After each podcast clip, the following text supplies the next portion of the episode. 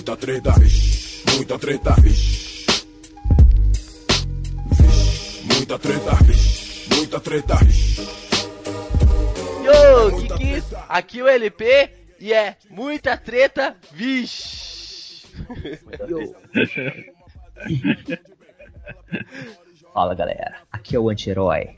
Eu sou a favor da treta, porque a concorrência é o pilar que nos motiva a sermos melhores. Sim. ah, não, não. Não tem como competir com isso, não. É a concorrência, A é a voz dele é encantadora, assim. Eu me derreto com a voz do cara. Bula, Bula, vai aí, eu cantomo. Nossa. Eu sou o Leps e vai cantomo. Não tem frase. Nossa, direto assim. Fala galera, aqui é o Cantomo e eu tô sentindo uma treta. Eu estou sentindo uma treta! Sim, geeks! Eu estou aqui com Anti-Herói, Cantomo e o Leps para falarmos sobre tretas tecnológicas. Iremos falar de coisas que tenha é muita tretas. E no, ao som de Pregador Lu, a gente vai- irá falar sobre algumas tretas envolvendo alguns serviços de streamings, de, de trabalho, coisas que estão revolucionando o mercado brasileiro e dizendo mais o mundial e que tem afetado muito a vida do, dos seus usuários. Então se liga porque vem muita treta por aí. Treta, vixe, vixe, muita treta, vixe, muita treta, vixe. É muita treta!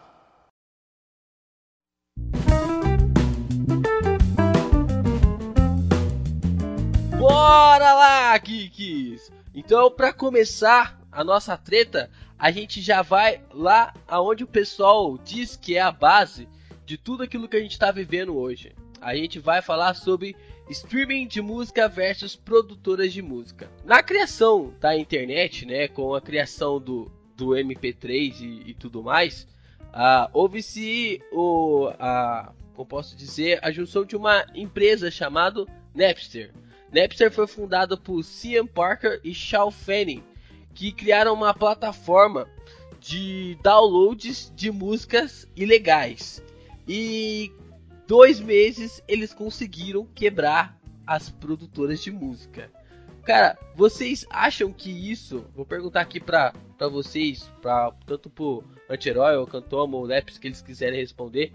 Vocês acham que isso foi ah, o início de realmente se isso foi o início de tudo que a gente tem das tretas hoje, né? Porque o Napster ele foi fechado logo em seguida por ilegalidade e você acha que será o Napster seria algo baseado nisso que a gente é, está vendo hoje em dia? É, eu acho que ah, o Napster ele foi. Posso falar Napster? É Napster, né? Pode. Pode chamar de Napister se quiser também. É, eu, eu acho Putz, que o putz, Napster putz, foi sim esse. ah, Foi o primeiro desbravador dessa. com tanta, com tanta energia ah, contra um, um sistema econômico já todo estabelecido. Eu acho que a gente pode colocar ele como a primeira base. Mas eu quero lembrar um pouco adiante que o Google já havia começado a fazer isso quando através das pesquisas dele, as pessoas conseguiam achar as coisas que elas queriam baixar. Livros na época. Ah, então, ah, elas conseguiam baixar livros que antigamente elas só conseguiam ah, informações ah, nas enciclopédias. Mas vamos se até ao Napster e a- a quebra das produtoras e como isso aconteceu nos Estados Unidos. Você tem toda uma cadeia de fomento de mercado e aí de repente você tem a possibilidade de baixar as músicas e manter elas no seu, ah, no seu computador na época. E, e isso com certeza revolucionou o anseio de todo mundo, porque você não tinha mais que ah, ficar com inúmeros CDs, era um arquivo digital apenas. Então acho que essa foi a grande pegada nessa, foi ah, essa coragem inicial de enfrentar as gigantes da época. E eu posso ir um pouco além? A gente começou a falar aqui sobre como isso começou, mas a gente fa- sempre fala do famoso jeitinho brasileiro, né? Mas lá enquanto todo mundo tava andando de Cadillac, veio o, o Fusquinha, né? Que, que revolucionou, era uma coisa barata. Então, assim, sempre o, o usuário sempre vai dando um jeito pra, pra ter o serviço mais barato, né? E música sempre foi uma coisa muito caro, né? As pessoas compravam um CD mensal. As pessoas compravam às vezes até mais que isso. Era muito difícil você ver alguém assim que tinha coleção de CDs. O cara comprava uma fita para poder gravar na rádio, coisa assim, pra não, não né, para não ter, porque não tinha dinheiro para comprar. E às vezes a pessoa comprava o CD para uma ou duas músicas, né? E tipo, e, e, o resto deixava tipo assim, cara, tô gastando tô gastando dinheiro pra caramba aqui pra pra, pra poder comprar a música que eu quero para ajudar o meu artista, mas só que tipo eu não tô vendo vantagem em ter isso, né? Isso. Então assim, a gente pode falar que foi o começo na, na geração de, da internet, né?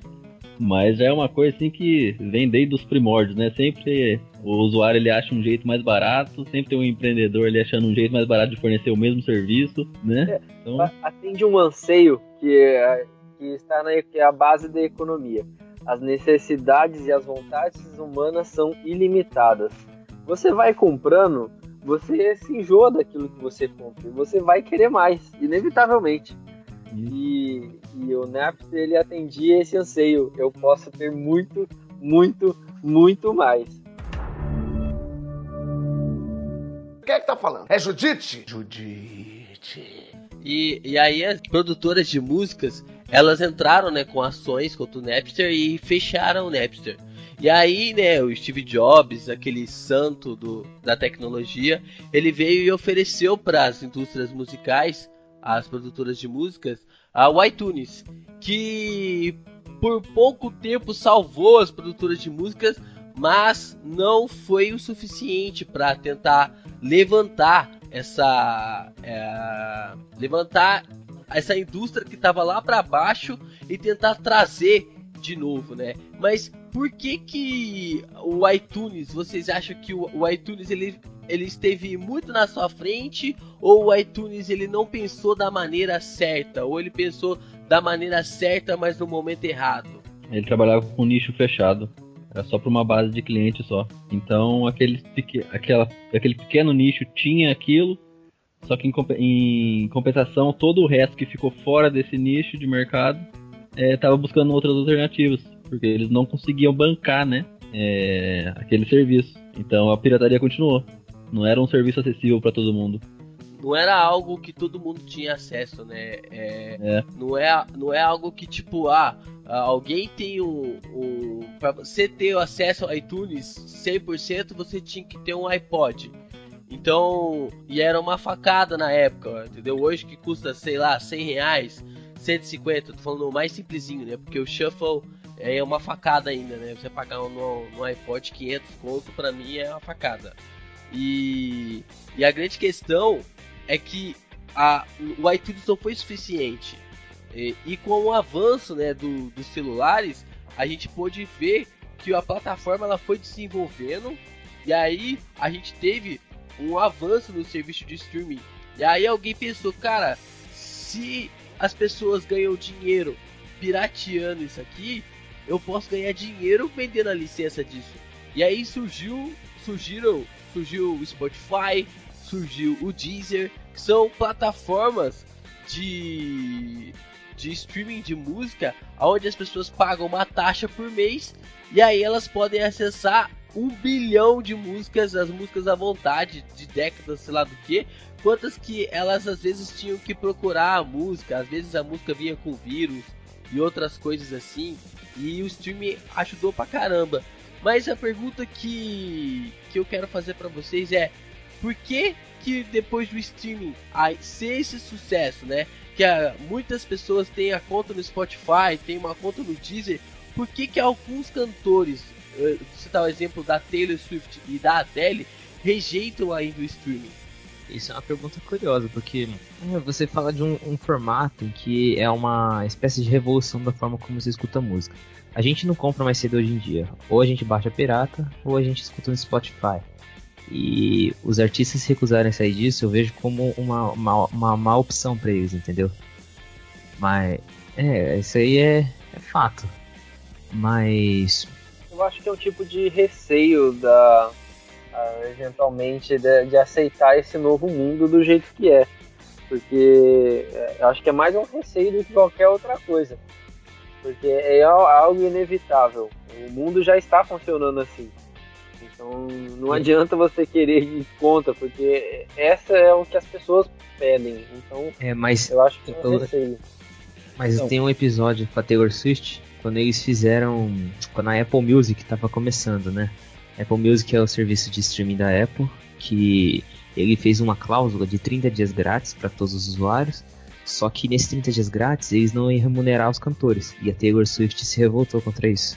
Isso, é. A, o problema dela acho que foi assim, é, a gente não tem problema com a revolução da música. O que a gente tem problema é que a gente não seja pago corretamente por isso. É, só que o problema Entendeu? dela foi que a Apple falou isso, né? Só que a Spotify, a Deezer ou a própria Google, Google Play lá de música, eles não disseram isso. E o problema da Taylor foi que ela cortou tudo, sabe? Ela cortou todas as, as plataformas, tudo mais. E, cara, isso afeta pra caramba as pessoas que são fãs dela. Porque, cara, eu me sinto, realmente me sinto triste quando eu acho o cantor bom no YouTube e quando eu vou baixar no, no Deezer, é, eu não acho ele lá. Entendeu? Porque, cara, eu quero levar a minha música junto comigo. Entendeu? E eu não consigo achar esse cara. Tem uma, uma banda que eu gosto muito que é a Rage Collect. Eu fiquei um ano e pouco é, assinando Deezer sem poder baixar as músicas deles, porque eles não tinham. A, a, o Deezer não fornecia as músicas deles lá no na, na, na, na sua base de dados, né, no seu banco de dados. Isso acabou meio que me desanimando um pouco. Fiquei um tempo sem estar assinando o Deezer, até que eles voltaram com essa banda e eu voltei a assinar o Deezer. Então, mas como o anti-herói falou, pode ser uma opção, pode ser um ponto negativo, né? E mas vale lembrar também que a maioria desses, desses cantores já tem carreira consolidada. E bandas e pessoal assim como vai a Taylor Swift, Adele, U2, Coldplay, Pearl Jam, Rolling Stones, Madonna, são são um tipo de artista que o, o- a principal fonte de renda deles vem de, de shows, né? Eles fazem muito show, show em estádio, então é uma renda muito alta e a venda de CDs não é o foco de, da música deles, não é o foco principal. E a treta disso não envolve o cantor, a treta disso envolve a produtora de música. É a, É. a- porque quem ganha dinheiro com o CD é quem produz a- o CD pra ela, né? Não é o, não é ela que tá ganhando dinheiro, ela ganha uma porcentagem, mas é uma porcentagem bem baixa, porque o cantor ganha dinheiro realmente Ela com o show. paga pra poder fazer o CD É. até uma certa quantidade. Então, ela, acaba meio que saindo no prejuízo, né? E aí o lucro vem através do, dos shows. E não é à toa que algumas dessas produtoras, acho que é a Sony Music, eu acho, elas, elas já estão patrocinando o, a turnê do- do- dos artistas. Porque assim, é uma forma dela conseguir um retorno pelas músicas que eles produziram. Porque se for depender de venda de CDs, não vem. Quem é que tá falando? É Judite? Judite. Vamos falar das porradas, vamos falar do novo UFC brasileiro. As coisas ficam até tensas quando a gente vê algumas notícias. Vamos falar de Uber versus táxi. O Uber chegou para ser concorrente de empresas de táxis aqui no Brasil. Tem feito um reboliço do caramba. Mas por que dessa tempestade em algo tão básico? Por que, que a dificuldade dos taxistas em é, acreditar que se abriu uma concorrência. Eu vou colocar para vocês ah, algo que eu estive conversando já com o pessoal da Câmara daqui de São José dos Campos sobre o assunto, ah, que é um ponto de vista muito interessante deles e como ah, o prefeito também tem se mostrado a favor desse serviço. Não sei se vocês sabem como funciona o serviço de táxi atualmente, mas para um taxista poder ter o direito de estar naquele lugar que ele está, ele tem que comprar a vaga dele. As vagas giram em torno de. Começa a partir de 50 mil e vai até onde Deus quiser. É um investimento de uma vida que um taxista faz para ele ter o direito de usar aquela vaga. Ah, começa por aí, além do carro, e, e tem outros impostos em cima do serviço dele, enfim.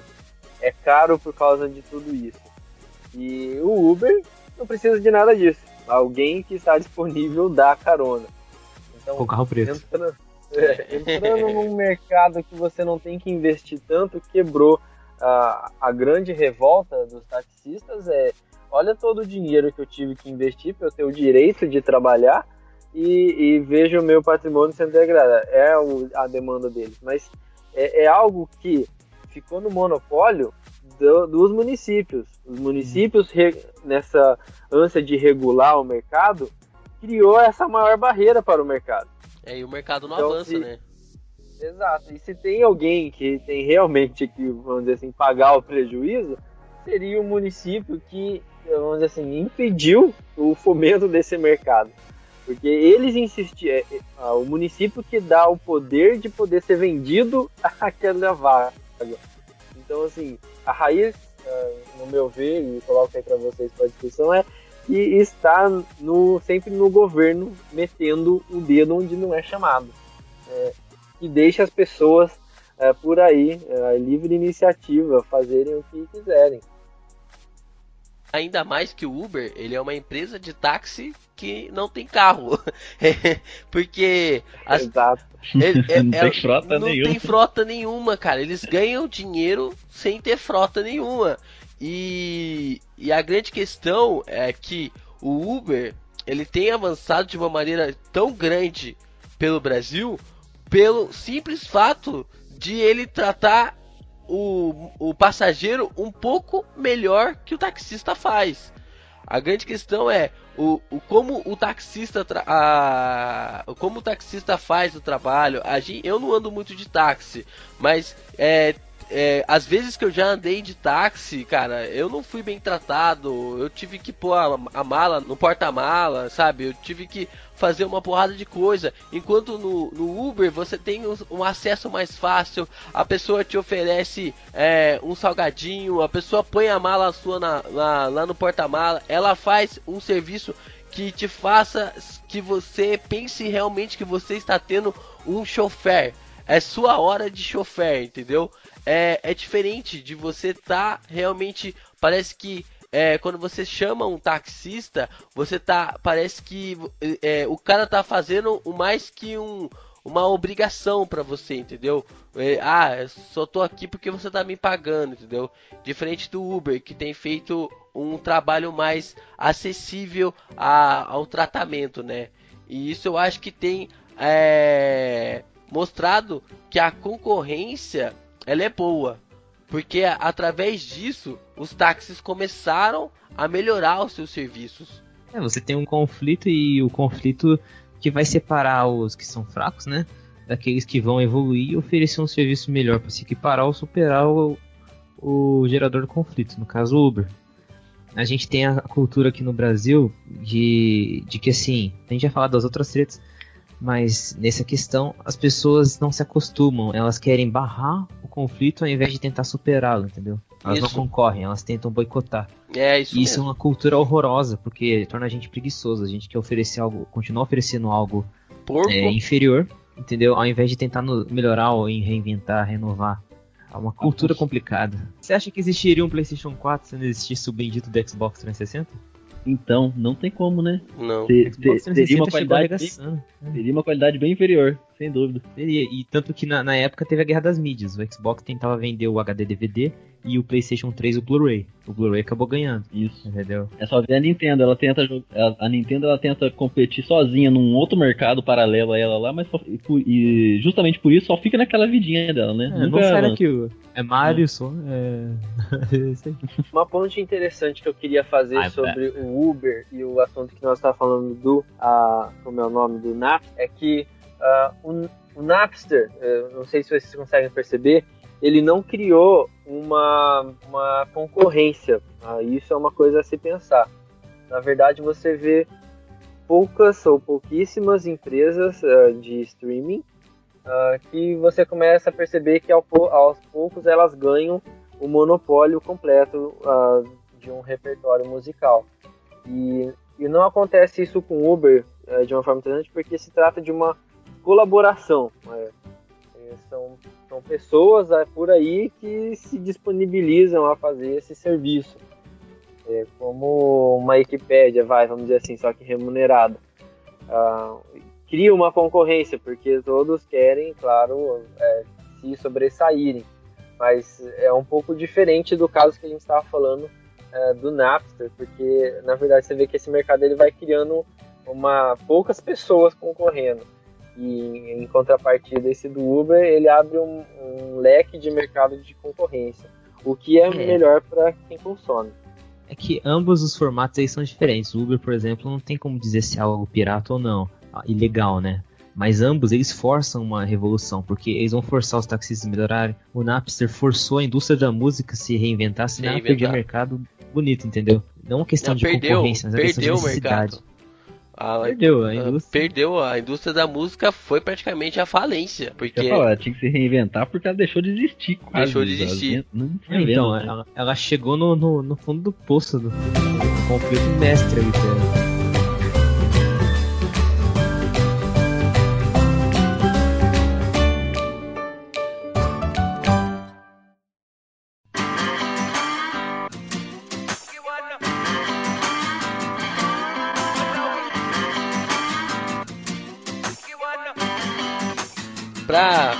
abrir mais a concorrência no mercado nacional, ali em meados do ano 2011, 2012 e futuramente comprado pela Facebook, o WhatsApp chegou arrebentando por transmitir mensagens é, simultaneamente sem você pagar nada, somente pelo Wi-Fi.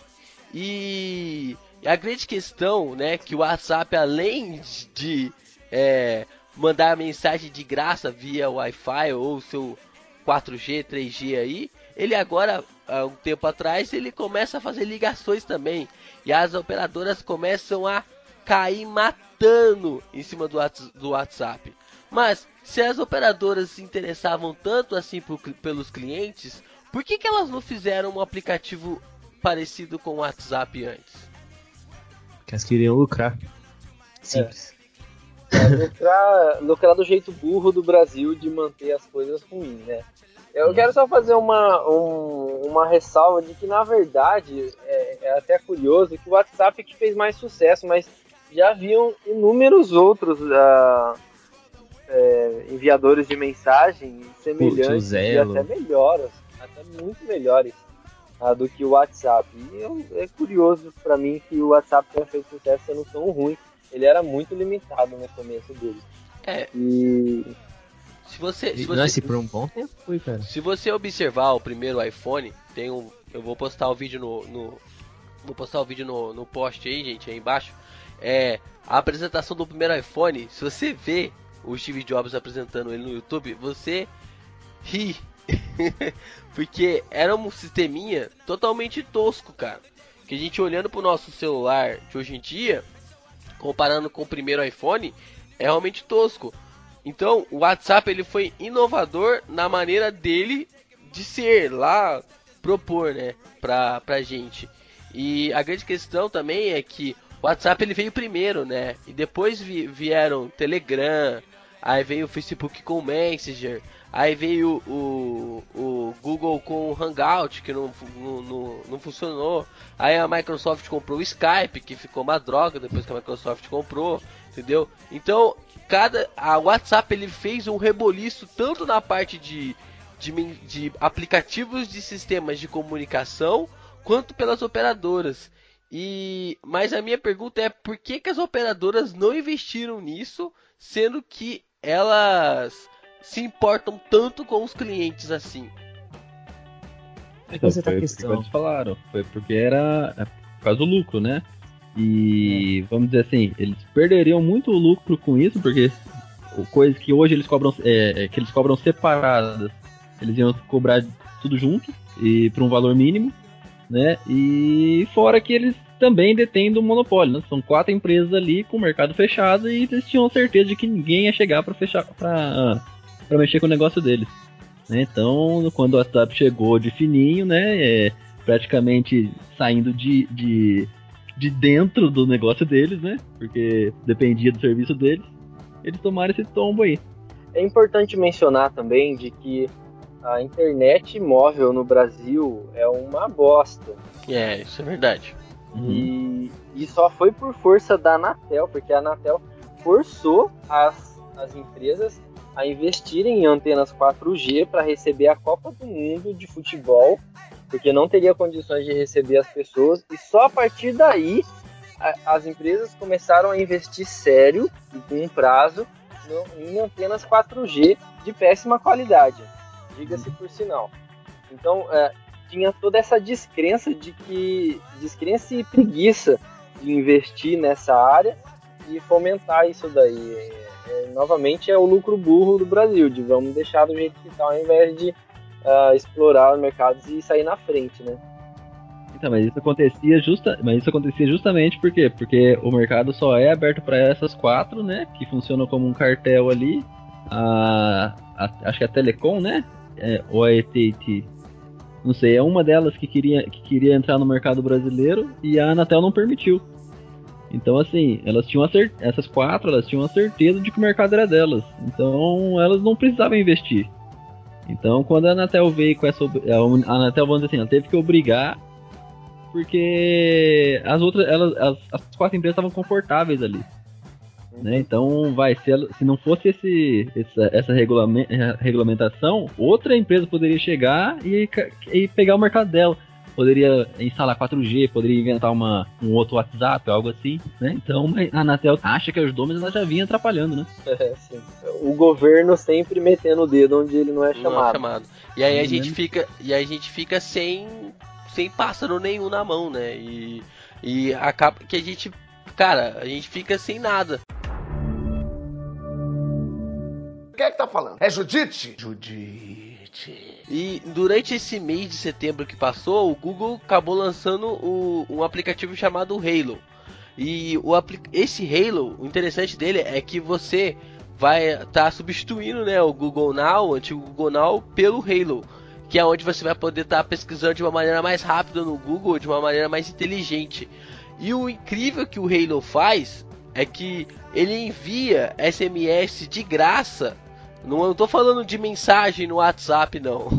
Eu estou falando aqui o Halo ele manda mensagem de SMS de Android para Android e de iPhone para iPhone totalmente de graça, cara. Você acha que as operadoras não vão estar tá subindo pelas paredes daqui a um tempo? É até assustador. É assustador, cara. Porque, cara, quando eu olhei o aplicativo, eu fico. Eu, ao mesmo tempo que eu falei, caraca, que magnífico, sabe? E eu falei, mano, isso aqui vai dar uma treta. falei, eu quero ler. O Google tá. O, o Google tá realmente assinando forte com, com o Halo. Ele investiu alto é um, um, aplicativo que ele é integrado totalmente com a sua com o seu banco de dados de pesquisa e além do mais você ainda consegue ligar para as pessoas via Wi-Fi e mandar SMS para as pessoas via Wi-Fi sem gastar crédito nenhum. As operadoras vai à loucura desse jeito, cara. Então, as operadoras têm que levar em consideração agora que eh, acabou para elas esse negócio de ser operadora de telefonia. telefonia. Elas agora elas têm, ela tem que ser operadora de, de internet. De internet. É, esse tem que ser o serviço que elas têm que oferecer. Sobre o, a aposta do Google aí, eu ainda eu tenho uma certa descrença. Eu acho que ela não, não vai vingar, não. Porque o forte do WhatsApp não foi o serviço dela. Igual o cantor me falou, tinha antes dele, antes do WhatsApp já tinha serviços melhores até.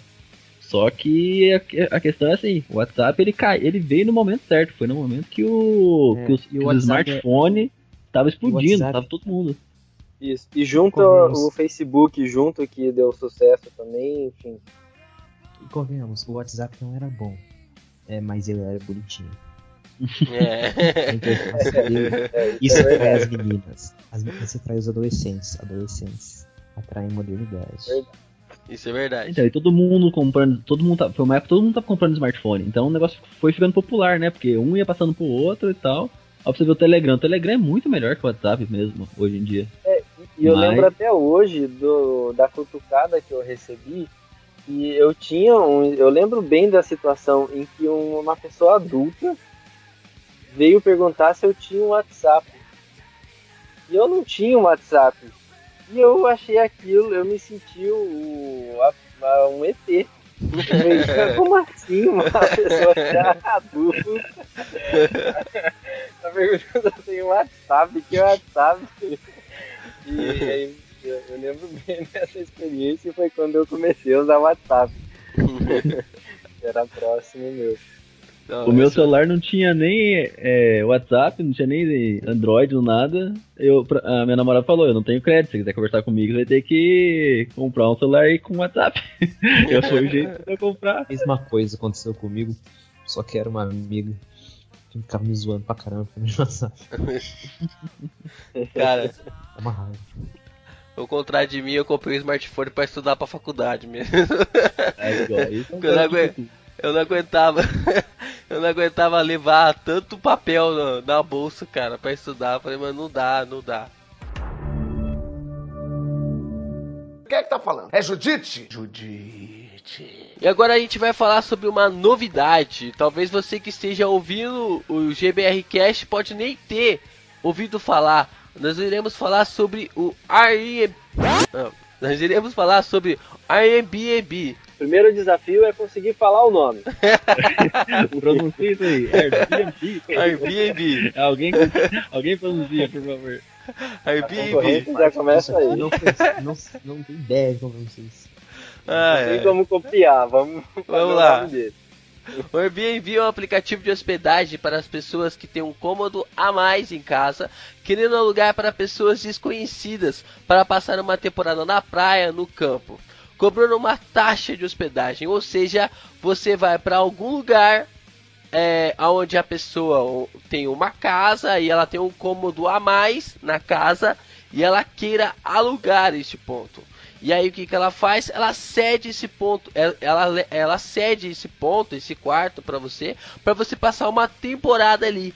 E ao invés de você pagar fortunas, que é um hotel, você paga para um quarto aonde você vai ter tudo ali para seu para sua comodidade e é, essa é a revolução que o Airbnb traz relacionado aos os hotéis e pousadas. Vocês acham que quando o Airbnb estourar aqui no Brasil, coisa que eu acho um pouco difícil de acontecer por causa da desconfiança que o brasileiro tem com bandidagem, essas coisas assim, com falta de segurança, é, você acha que quando o- Airbnb estourar no Brasil, pode acontecer a mesma treta que o Uber está tendo hoje com os taxistas? Acho que não, porque é um serviço menor, né? É, já, já tem já esse serviço já em cidades igual Paraty, Trindade já, só que não tem um aplicativo, né? São pessoas que cedem o quarto lá pra alugar é, em troca é, para pessoas que não ligam tanto com o conforto de um hotel, uma pousada, né? E é mais uma vez o jeitinho brasileiro aí, que a gente pode chamar agora aí de jeitinho mundial, né? De, de pagar mais barato por um serviço similar. Olha, o que eu acho que pode acontecer é. Pode ser interessante. As empresas de hotelaria olharem os cases de aplicativos como Uber, como é, WhatsApp e se anteciparem para isso, entendeu? Para já entrarem preparadas, oferecendo um serviço que concorra com o aplicativo sem ter essa. sem ser pegas de- desprevenido, igual as operadoras foram. Talvez Você pegar pacotes um mais case baratos, mesmo. né? Algo assim. É, não só isso, é como você adaptar o seu serviço de hotelaria, as burocracias e tal, para se adequar a um serviço que tá vindo da internet. Todo lugar essa coisa mais eu fácil, acredito né? que não vai ter uma treta séria nesse, nesse aplicativo. Eu até quando descobri ele, eu achei bem interessante, só que eu fui até instalar pra ver, só que eu lembrei que eu não tinha nenhum quarto pra oferecer, senão a casa do meu sogro, aí não ia falar. Mas eu acho que não vai ter um- uma treta séria pelo fato de que a clientela de um hotel desses lugares com a clientela desses eh, serviços são muito diferentes. Quem quer um hotel quer pagar o hotel. Quem não quer o hotel já procurava outras alternativas na internet. Aí só virou uma, uma facilitação. Facilidade. Ah, mas eu, Você eu ouvi, eu ouvi histórias de muitas pessoas que trocaram o, o hotel realmente pelo, pela comodidade de, de estar num, numa casa, entendeu? Porque às vezes o que acontece, né? O Airbnb ele te garante várias coisas. É, se você vai e vai até um lugar e fala para você e, e, e você fecha um quarto em particular, você pode chegar lá e, e dar de cara com uma parede sem porta e sem janela, entendeu? E você vai ficar sequestrado por três meses. E, e o Airbnb ele te dá a opção de que quando você vai até o lugar e você fala, olha, na foto era uma coisa, eu cheguei no lugar era outra, eles te devolvem o dinheiro. É, mas é, é, eu acho que a clientela se diferencia ah, no questão ah, privacidade, porque num hotel ah, você chega num nível de privacidade muito diferente do que é, estar numa casa de outra pessoa. Então, não só a privacidade, mas também tem o glamour, os serviços prestados, né? Tem inúmeros pontos, né? É diferente. É, é, não é uma, uma concorrência direta, seria uma concorrência indireta. Isso facilitaria a adesão de novos, novos clientes ou novos entusiastas do serviço, né? Por assim dizer. E, e isso, alguma da clientela, por exemplo, vai uma parcela pequena, uns 5% do que reservaria hotel, acaba escolhendo, optando por uma casa, por uma vaga, né? Num quarto, etc. É, é quase Então- como eu passar no ponto de ônibus com a minha bicicleta. É, é, pro exatamente. É Um uma. outro detalhe que eu quero também trazer à realidade, porque é tão diferente do Uber, não daria tanto a treta, é porque, por exemplo, se eu fosse viajar com a minha família para um lugar, eu evitaria muito pegar qualquer lugar aí. Digo porque eu tava, eu iria, se eu tivesse crianças, eu iria procurar uma segurança maior para elas, porque é, se fosse só eu e a minha esposa junto, ou só eu os meus amigos, aí eu ia para qualquer canto desse daí, mas ah, com uma família, eu procuraria outras opções que talvez não. ah, a proposta é diferente. Eu não queria que minhas crianças estivessem envolvidas por sei lá o que, que eu vou encontrar lá na casa. Entendeu? Foi eu tô entrando na lá, casa de outra porão. pessoa. Quem é que tá falando? É Judite? Judite. E a treta que envolvendo agora o cinema, sim, a grande tela que está é, sendo ameaçada agora. Você que ama ser um cinéfilo da vida, você pode agora assistir os seus filmes em casa. É isso que o Screening Room promete para você. Um aplicativo que foi um dos mesmos criadores do polêmico Napster, que foi falado no começo do podcast, Sim Parker e Sean Fanning estão juntos novamente é, para tentar, cara, quebrar as indústrias do cinema. E pra você ter uma ideia como o aplicativo é essa história é tão tensa que antes mesmo do aplicativo sair, as empresas, as donas das salas de cinema já anunciaram que irão bo- boicotar a ideia. E elas ameaçaram fazer um inferno na vida do na, na vida dos criadores do Napster para que tudo seja cancelado. Mas afinal, você acha que o Screening Room seria bom ou não para baixar os preços do cinema? Eu acho que isso aí não sai, porque cinema hoje ele é um evento social. É mais do que uma. Mais do que você ir lá assistir um filme, é um evento social. A não ser que. Que eles que, a- que essa parceria da- do, do aplicativo fosse feita direto com os estúdios. Direto com os produtores de, de cinema. Isso. Porque se isso. depender das, das, das distribuidoras, da, da pessoal do, da sala de cinema, é, a chance de sair é pouca. A ideia, a ideia, a ideia mesmo do screening é fazer parcerias com as não com as distribuidoras, né, que seriam as salas de cinema, mas sim com os estúdios, né, aqueles que produzem o, o, o filme. Porque vou Uhum. dar um exemplo aqui. Ah, suponhamos você lança é, é, o, o ataque à Casa Branca. E aí na, na outra semana sai Guerra Civil. Aí, cara, Guerra Civil engole esse filme. Tipo assim, engole, porque ninguém vai no cinema assistir o Ataque à Casa Branca, mas vai todo mundo assistir Guerra Civil. E a, Certo. grande, que- e a grande questão é que o Screen 1, ele vem hoje pra tentar suprir essa demanda, entendeu? Só que as distribuidoras de filme, elas não querem saber dessa história, entendeu? Porque eu acho que a- cai na mesma treta que a que os taxistas e o Uber tentaram entrar ali, né? Que for, tentaram não, né? Entraram de cabeça ali. E que é o, o melhor atendimento, né? Às vezes você vai assistir um filme e aí a pessoa que tá do seu lado ou na sua frente não para de falar. Entendeu? E aí você perde toda aquela. É, to- todo aquele filme que você poderia apreciar no cinema, você. você perde. E na sua casa você não tem isso, entendeu? Na sua casa você vai ter você e mais quem você chamar para poder assistir o filme. Eu enxergo várias vantagens nesse aplicativo, eu acho ele sensacional.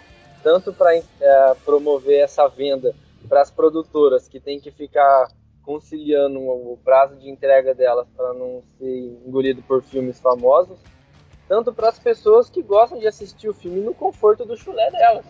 É. E, e, é sozinhas, ou até mesmo a gente está falando de ah, pessoas que, ali em família querem assistir uma coisa que é nova e que, e que, por exemplo, ninguém viu no cinema. Eu acho que existe demanda. Aqui no Brasil seria um pouco complicado isso daí, porque ah, para esse aplicativo funcionar ele precisa de um receptor para evitar pirataria. Então, além da assinatura do aplicativo, você ainda tem que ter esse receptor e você ainda vai ter que comprar o filme, alugar o filme, vai estar disponível lá algum período de tempo. Ah, então, eu acho esse um empecilho aqui no Brasil, porque quando você fala de uma mercadoria aqui no Brasil, você já está esperando gastar aí no mínimo 200 reais por uma coisa que não é tão boa e com certeza não vai ser tão compatível com a sua TV. Mas a ideia é muito legal, né, se tivesse ah, num preço acessível. Eu, eu acho que tem tudo para dar certo. A treta, eu acho que pode até acontecer, mas como o Leps falou, são públicos também muito diferentes. Quem vai no cinema vai para um evento social você paga a pipoca no cinema porque é o momento de comer a pipoca do cinema no cinema, assistindo o filme no cinema. Então, é, é, é, bem diferente o ambiente, é todo um, é toda uma promoção em cima de um cinema. É, eu acho que são públicos diferentes, não acho que os preços vão cair, porque quem vai no cinema paga o preço para ir no cinema, não acha tão caro porque a maioria das pessoas é estudante mesmo. E, e, e acho que, que, não faria os preços caírem, não. Só que vai abrir mais mercado para essas pessoas que já não querem mesmo ir no cinema. Não faz sentido para elas. Você levantou um ponto aí que eu tinha esquecido. É, para as produtoras também é vantajoso, porque a distribuição é, para cinemas diferentes, países diferentes, também é, uma, também é um serviço caro. Né? E, e os cinemas, a sala de cinema, eles pagam uma licença que também é cara. E é uma né? licença então, absurda, uma... né? É uma licença absurda. Isso, seria uma forma de fazer o. fazer ficar mais barato, a forma que o Netflix faz hoje mesmo, né? é. né? E o. O, seria bom. o preço da mensalidade seria, parece que, 50 reais por mês, que é o preço que você paga numa inteira é, hoje aqui no Brasil, né? Se você uma inteira no final de semana, ao invés de você, sei lá, no é, porque uma inteira para três pessoas, é LP. Não, uma inteira no uma inteira no sábado, cara, é 24 reais. 24, é. Uma inteira no sábado é 24 reais, entendeu? Então, ah, aqui, aqui eu não tenho tempo de ir no cinema no, no, nos dias de semana, entendeu? Nem, eu acho que ninguém aqui que tá no cast tem, tem tempo pra ir no, no, no, no cinema na segunda-feira à noite, que é o, que é o dia mais barato, entendeu? É bem difícil. Então, Mas e... mesmo assim, se a gente for colocar na balança, é, o, que as, o que as produtoras vão economizar, eu acho que ainda não sai, não, não cobra o que elas vão perder. Os, os filmes, vai, o custo vai continuar o mesmo. Né? Mas eu, tem que ser um negócio muito bem estudado, tipo, ah, nós vamos perder um público X, mas vamos ganhar um público XXXX. Porque, pensa, você vai ter uma assinatura ali, você vai assistir o filme 10 vezes, né? E no cinema, e, e, pagando uma vez só, né? Se você for no cinema 10 vezes, você tem que pagar 10 vezes, sei lá. Quem é que tá falando? É Judite? Judite. E a, a grande questão, que agora eu quero perguntar para vocês é... Afinal, seria melhor assistir o filme grande como Liga da Justiça em casa ou no cinema? Eu sou suspeito porque eu tô contra esse filme da DC, tô achando todos um lixo. e eu vou ver Liga da Justiça na sessão da tarde. Na sessão da tarde. e o seu anti-herói? Cara, eu sou um aficionado pela sétima arte. Eu assistiria mil vezes no cinema, se necessário. Porque assim, eu sou um cara, eu sou um cara que quando vê filme, um trailer bom, eu falo, putz, tem que ver no cinema. Por causa do som, do ambiente, da emoção da, todo o ritual de você estacionar seu carro, comprar o ingresso, comprar a pipoca, escolher sua cadeira. Eu gosto disso. Qual que é a faculdade que você cursa? A Rádio TV. É, então, ó. Ah, Não, tá explicado. a, a- a minha área da disputa é Netflix e, e televisão. Se eu não. Eu perdi a origem. Eu queria ter visto a origem no cinema quando tava em cartaz. Nossa, eu daí nunca não- me perdoei Não por fala isso, cara. Não fala Eu isso que eu vou começar a chorar, cara. isso. Porque eu queria ter ido ver. Eu fui comprar ingresso, não consegui. A origem, Interstellar. Não fica triste, não. Eu não assisti Rei Leão na época. Eu fui assistir Rei Leão em 2011, quando saiu em 3D. Então, as esperanças não estão perdidas ainda. um serviço desse é interessante porque oferece comodidade. Eu conheci um menino que perguntou, falou uma vez, uma, uma vez pra mim: Pra que que eu vou no cinema? Eu preciso gastar dinheiro, posso assistir em casa. Eu fiquei pensando, tipo, ué, ele não gosta. Então é um serviço que oferece junto com quem gosta de cinema. Você tem duas opções. Não É, isso vai te obrigar a coisa, mas é, um- é legal pra um público específico. Ô Cantom, e aí? Você assistiria a Liga da Justiça em casa ou no cinema? Cara, é, eu, se eu fosse assistir sozinho, eu, eu preferia assistir em casa. Porque eu, eu gosto da, da minha solidão com o travesseiro. Mas se eu fosse assistir com alguém, ah, tipo a minha esposa, eu preferia ir no cinema com ela. Se eu fosse assistir com amigos para discutir o filme, eu também preferiria, ah, de uma forma mais técnica, eu preferia assistir em casa porque eu acho que a gente tem uma liberdade maior É. de poder fazer zoeira, parar o filme, por exemplo, ou ah, comentar, olha só, presta atenção nisso. É, eu preferia muito mais assistir em casa. Agora, se fosse só para um evento social, vamos todos assistir um filme, o que é um pouco mais difícil hoje em dia, é vamos no cinema. Já vi que o Cantoma é aquele cara que fica falando no meio do filme. Eu, pior que eu sou. Eu sou também esse cara. Show. Show. Vai ser difícil? Eu sou o cara que narra. Eu sou o cara coitado da senhora LP. Eu, eu sou o cara que narra o filme inteiro pra ela. Tá vendo? Isso aqui é aquilo lá, ó. Isso aqui, porque ela tem memória. É. Ela tem memória. agora, Especialmente atenção. filmes, é, especialmente filmes que tem toda uma história por trás. Por trás. Cada, é, cada fala significa um monte de coisa que Coisa. já viveu antes. Porque Esses filmes. a, a Tipo senhora Batman LP. Superman, que é. quem não conhece tá perdido. É, tipo isso. A senhora LP, ela tem uma memória curta, né? E, e aí o que acontece? A- ela não gostou de Guerra Civil. E porque eu falei pra ela, por que você gostou de Guerra Civil? Ah, porque eu não entendi nada. Eu falei assim, é, mas por que? Porque você não lembrou dos outros filmes que você assistiu. Assim, ah, mas eu não lembro nem que eu comi ontem, como que eu vou lembrar dos outros filmes da Marvel? Mano, Nossa, é muito engraçado assistir o filme com ela no cinema. Mas a, a minha opinião, cara, é. Eu realmente. a- Um filme como a Liga da Justiça, eu gostaria de assistir no cinema. É outro naipe. Você pega aquela galera no frenesi, sabe? Tipo, eu sou aquele cara que me empolgo. Eu tô no filme, cara. Eu tô, eu tô lá no filme, entendeu? Eu sou o cara que tô lá dentro. Eu falo, ah, sei isso, eu vibro, sabe, grito. É, eu tô no cinema, eu sou assim, entendeu? E eu acho legal essa empolgação. Não, não é à toa que o Homem-Formiga, é, o Homem-Formiga, por coincidência, eu fui assistir na pré-estreia. Na, minto, na estreia. E o Homem-Formiga não é um filme tão legal assim da Marvel. É um filme bacana, mas não é um filme tipo, ah, legal, tem uma história ba- bacana, assim, sabe? É um filme médio ali da Marvel. Só que por estar com aquela galera que é nerd, é geek e tá ali na estreia, foi para mim foi um dos filmes mais cabulosos que eu já assisti na da Marvel, entendeu? Por causa da galera ali, entendeu? Por causa do, é, tem- da presença do pessoal. Cinema tem uma emoção diferente mesmo, não, não adianta. É... Eu costumo falar assim, tem filme que é pra você ver no cinema, tem filme que você procura depois do... na internet, e tem filme que não tem jeito, que você vai ter que ver lá na sessão da tarde mesmo, porque Deus tarde. livre. É. Porque, porque a grande questão, que nem filmes mais básicos, como Ben-Hur, ah, o próprio Warcraft, que eu não tive a oportunidade de, de assistir, são filmes que, cara, ah, eu tô aqui em casa, não tem nada pra fazer, pum, eu ligava ali o screening room, e aí eu, eu conseguiria assistir, entendeu? Ao invés de, tipo, cara, tem que ir lá no cinema, mó correria, final de semana, mó correria com as coisas e tal. Não, eu só ligo a TV, pum, assisto o filme ao invés de eu ir lá no cinema assistir, entendeu? É, não é um filme que eu vou parar pra essas coisas. Então, você falou certo, Silas. Interessante do Scream 1 é se ele não for encarado como concorrência, mas como complemento. As produtoras lançam os filmes no cinema, mas elas, se elas lançassem simultaneamente no serviço, ou simultaneamente em mídia física ou digital, isso você teria disponibilidade para ver É, aquele e você que tocou, você esperou. tocou em outro ponto lugar. agora. Você tocou em outro ponto.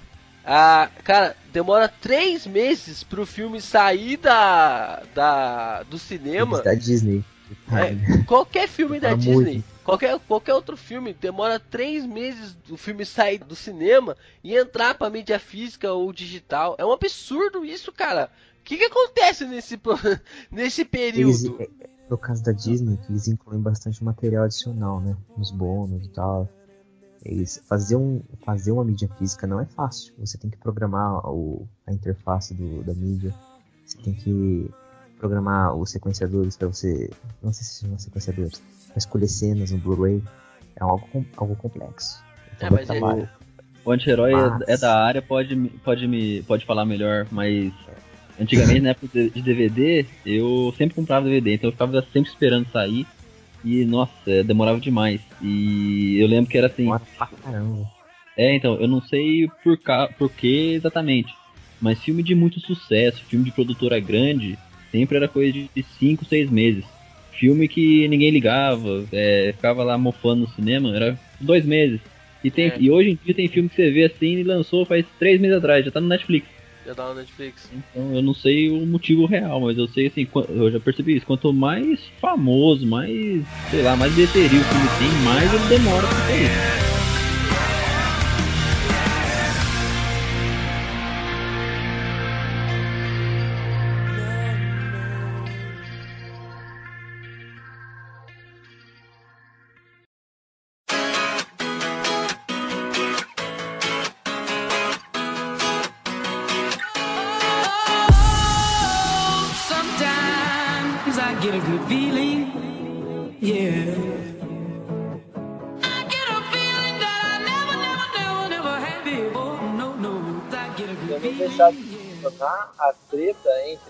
TV por assinatura e Netflix, que já está adquirindo toda, todo o computador aí agora e até as Smart TV por aí. Caraca, você tá bom mesmo, hein, ô, ô cantor? Você puxou a pauta certinho. Né? Tô gostando de ver. Obrigado, velho. Aqui. Birk, não vai dar jeito. Que eficiência, pô. A grande questão é por que as pessoas estão trocando as suas TVs por assinatura por um serviço de streaming como a Netflix? Mesmo? Vocês acham que isso vai acabar um dia que a TV por assinatura vai acabar? Então, eu acho que pelos, as pessoas estão trocando a Netflix pela TV pela assinatura por um simples ponto. Dois pontos, né? O primeiro ponto, que é o mais básico, que é mais barato, né? é mais barato. E o segundo ponto, que é o principal, é que as pessoas têm controle naquilo que elas vão assistir. E Isso que é o importante. Você assiste aquilo que você quer, na hora que você quer, quando você quer. Entendeu? Você não tem que ficar esperando. Nossa, deixa eu olhar a programação lá do Telecine pra ver que horas que vai passar o filme. Ah, são 8 horas da noite. Cara, 8 horas da noite eu não tô em casa. Aí tá lá, ah, no outro dia vai passar o mesmo filme às 6 horas da, da noite. Ah, às 6 horas da noite no outro dia eu também não tô em casa. E aí, quando vai passar na segunda? Segunda, 8 horas da noite. Ah, segunda também não tô em casa e você não consegue nunca assistir o filme. E você tá pagando por aquilo, mas não tá usufruindo daquilo que é seu por direito. No maldito horário nobre. E de horário nobre não tem nenhum nobre assistindo, porque é, dizem que é o que mais tem, mas eh, eu não. No meu grupo de pessoas, ninguém assiste nesse famoso horário nobre. Isso é uma das grandes vantagens. E a grande questão também é perguntar se há grande salvação para, a TV, para as TVs por assinatura, né? É, vocês acham que a TVs por assinatura é a, são as próximas é, produtoras de músicas do mercado? Não, elas são as operadoras de telefonia, que da mesma forma vão ter que se reinventar. Só que o delas é mais simples, elas também é, é, Elas só precisam. Hoje o futuro da televisão é o on demand, né? Que é elas fornecerem o mesmo serviço ali por, por streaming é, pro, pro cliente poder assistir a hora que ele quiser.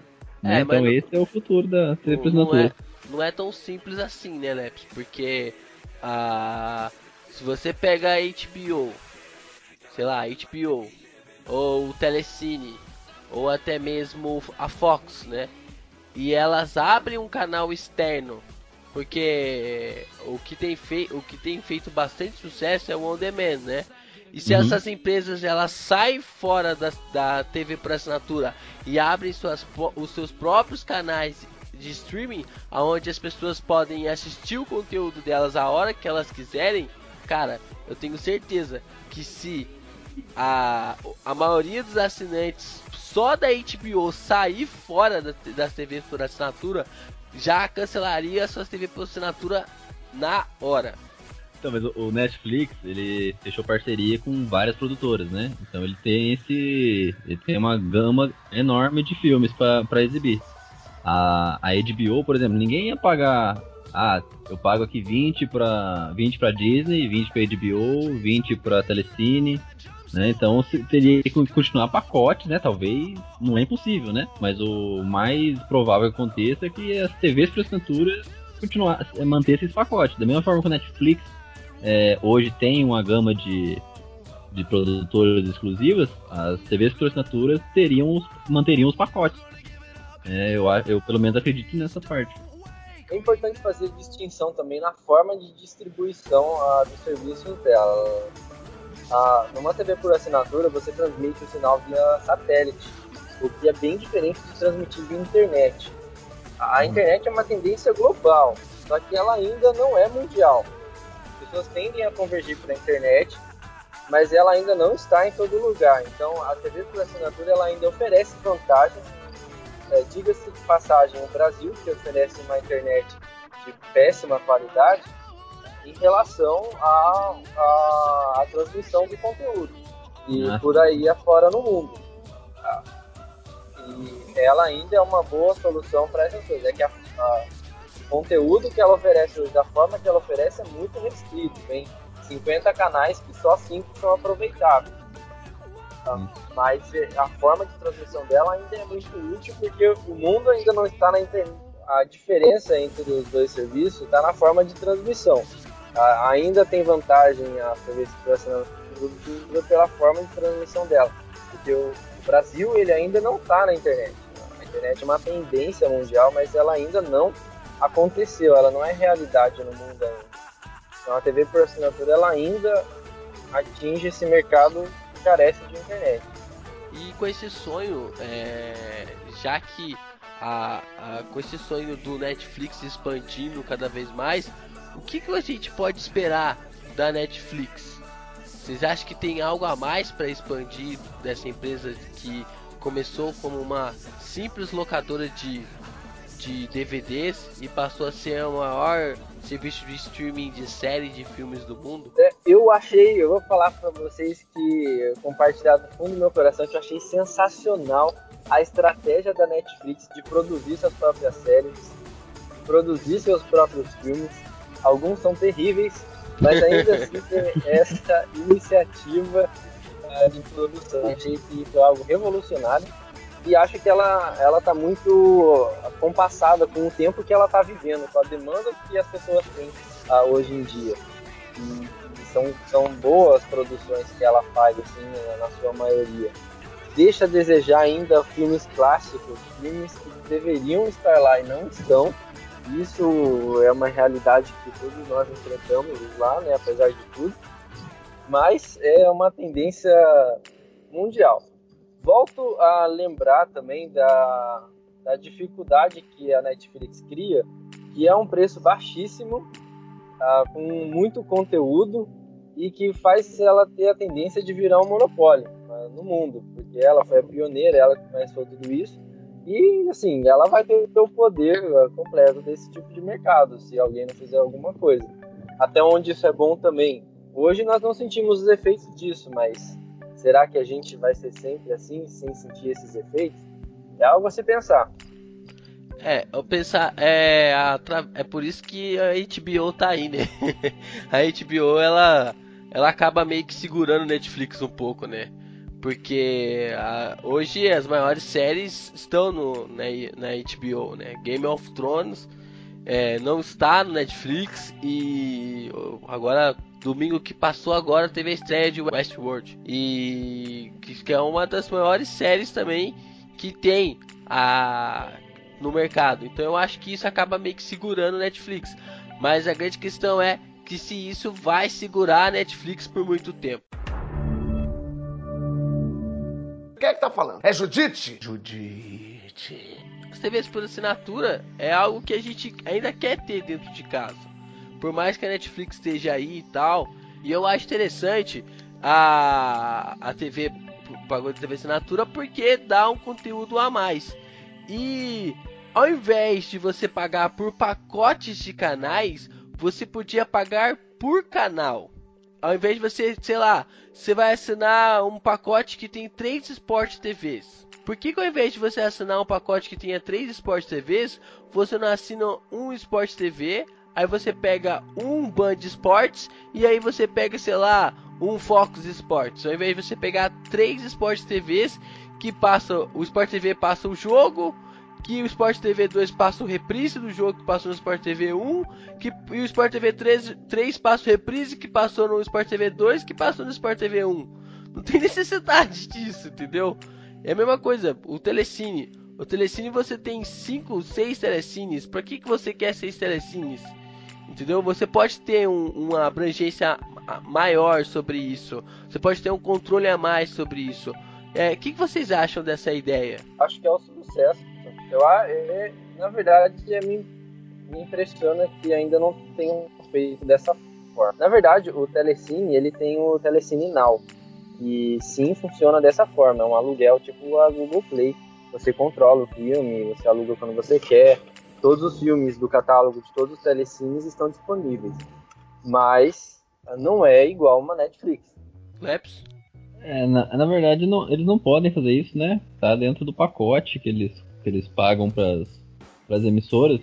É, é essa distribuição por igual, né? Inclusive os canais obrigatórios lá, que é aquele que entra aqueles TV aberta, TV Senado, Câmara e etc. lá. Que é. Alguns é até por lei, né? E outros tá dentro do contrato deles. É, não, seria, não seria viável para eles oferecer desse jeito. por- Imagina, é, vai, eu, sou, eu, eu sou um caso. Eu só ligo televisão pra assistir, pra assistir esporte. Mais, mais nada. O resto eu vejo tudo pela internet. Filme, é, jornalismo, etc. Então eu ia é, contratar toda uma estrutura por assinatura pra pagar ali dois canais, vamos dizer, uns 10 reais, né? Não seria viável pra eles. Mas tem Mas gente. que- a mas ideia hoje, é boa. hoje em dia tem pessoas que assinam um, a- aquele pré-pago no valor de, sei lá, 40 conto.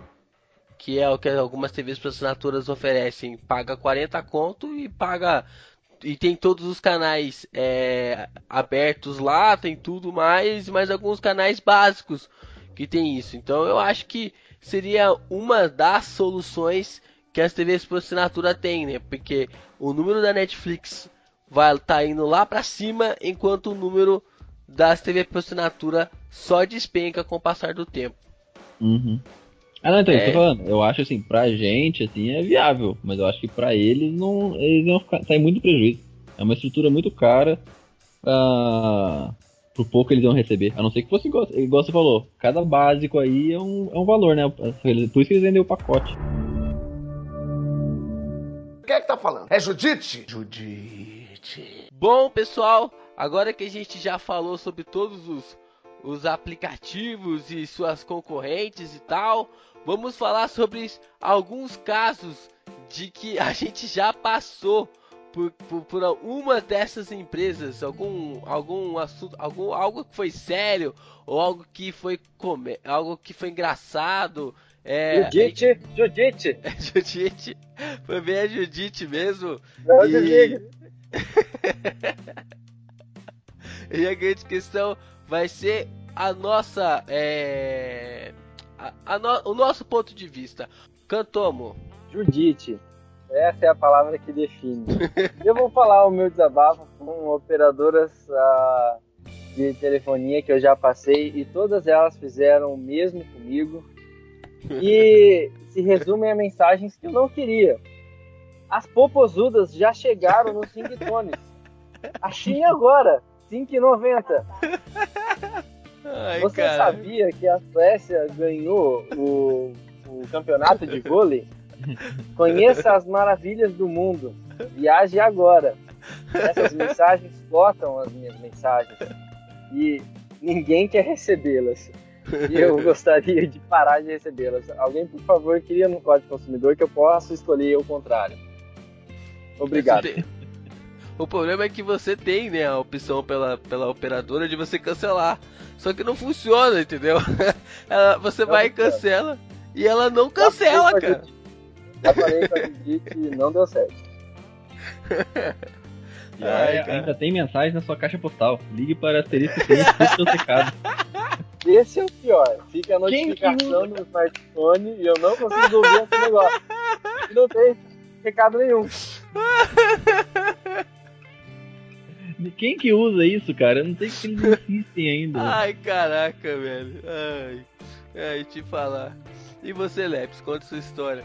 É, eu vou fazer o inverso, né? Já que a gente só, só reclama das atendentes também.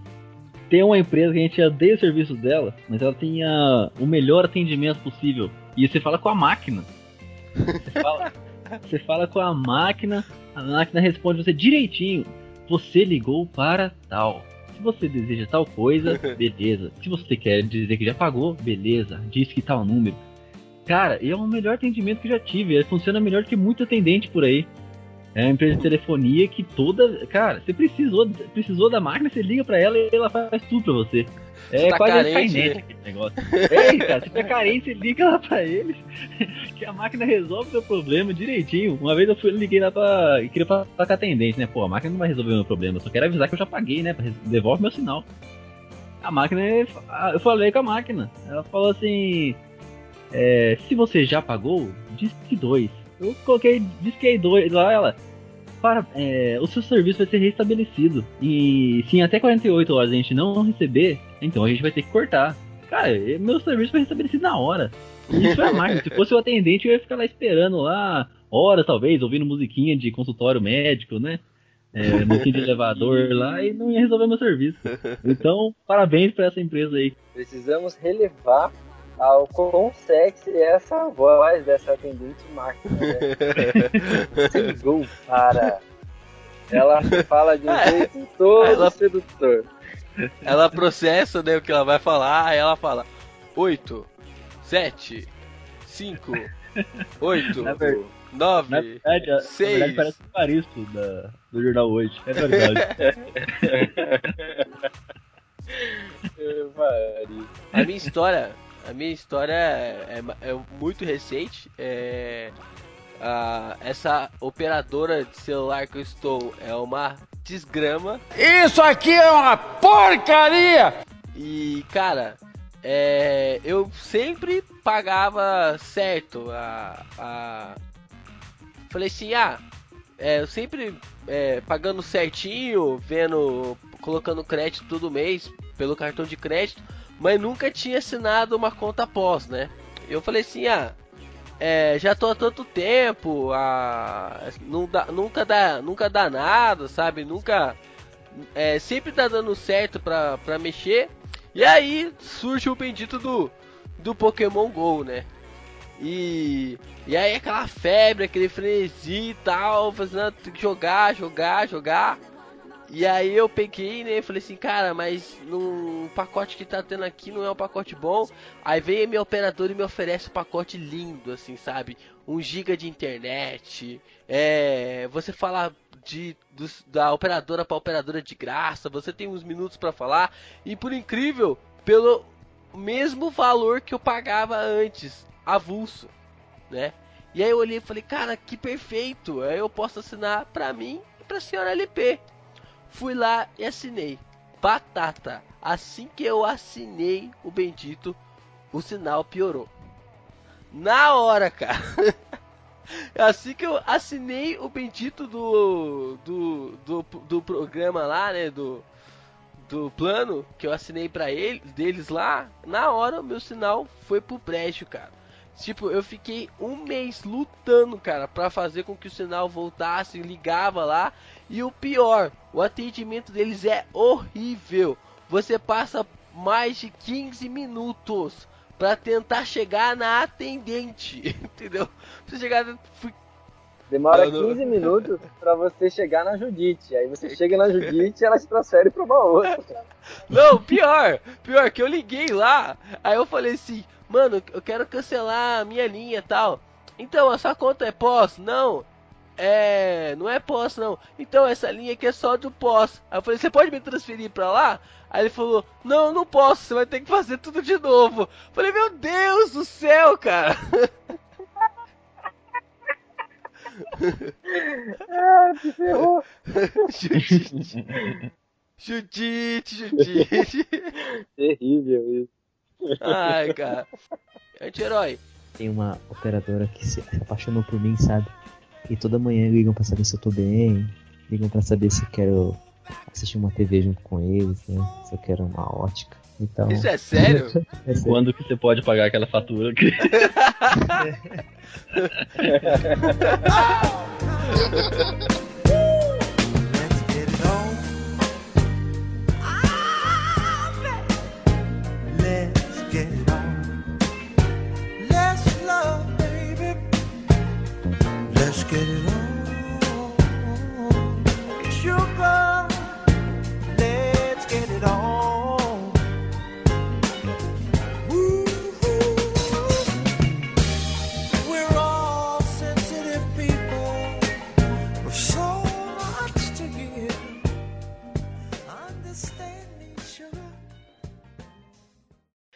Afinal, seria melhor assistir o filme grande como Liga da Justiça em casa ou no cinema? Eu sou suspeito porque eu tô contra esse filme da DC. Tô achando todos um lixo.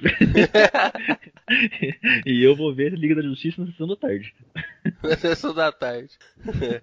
e o seu anti-herói? Eu acho que o? Cass- Cassiano dormiu. Mais um Pior que ele dorme mesmo no meio do cast. Acorda, Cassiano! Eu trabalho muito cedo, nossa, eu tô arregaçado. tá, a gente tá terminando já, mano. Dormiu mesmo. Dormiu mesmo. ele é assim, ele dorme no meio do lado. Eu tô ouvindo uma respiração aqui no, no, no cast. Pesada. Isso aqui vai, isso aqui vai pro Easter eggs no final do, do, do podcast. Famoso.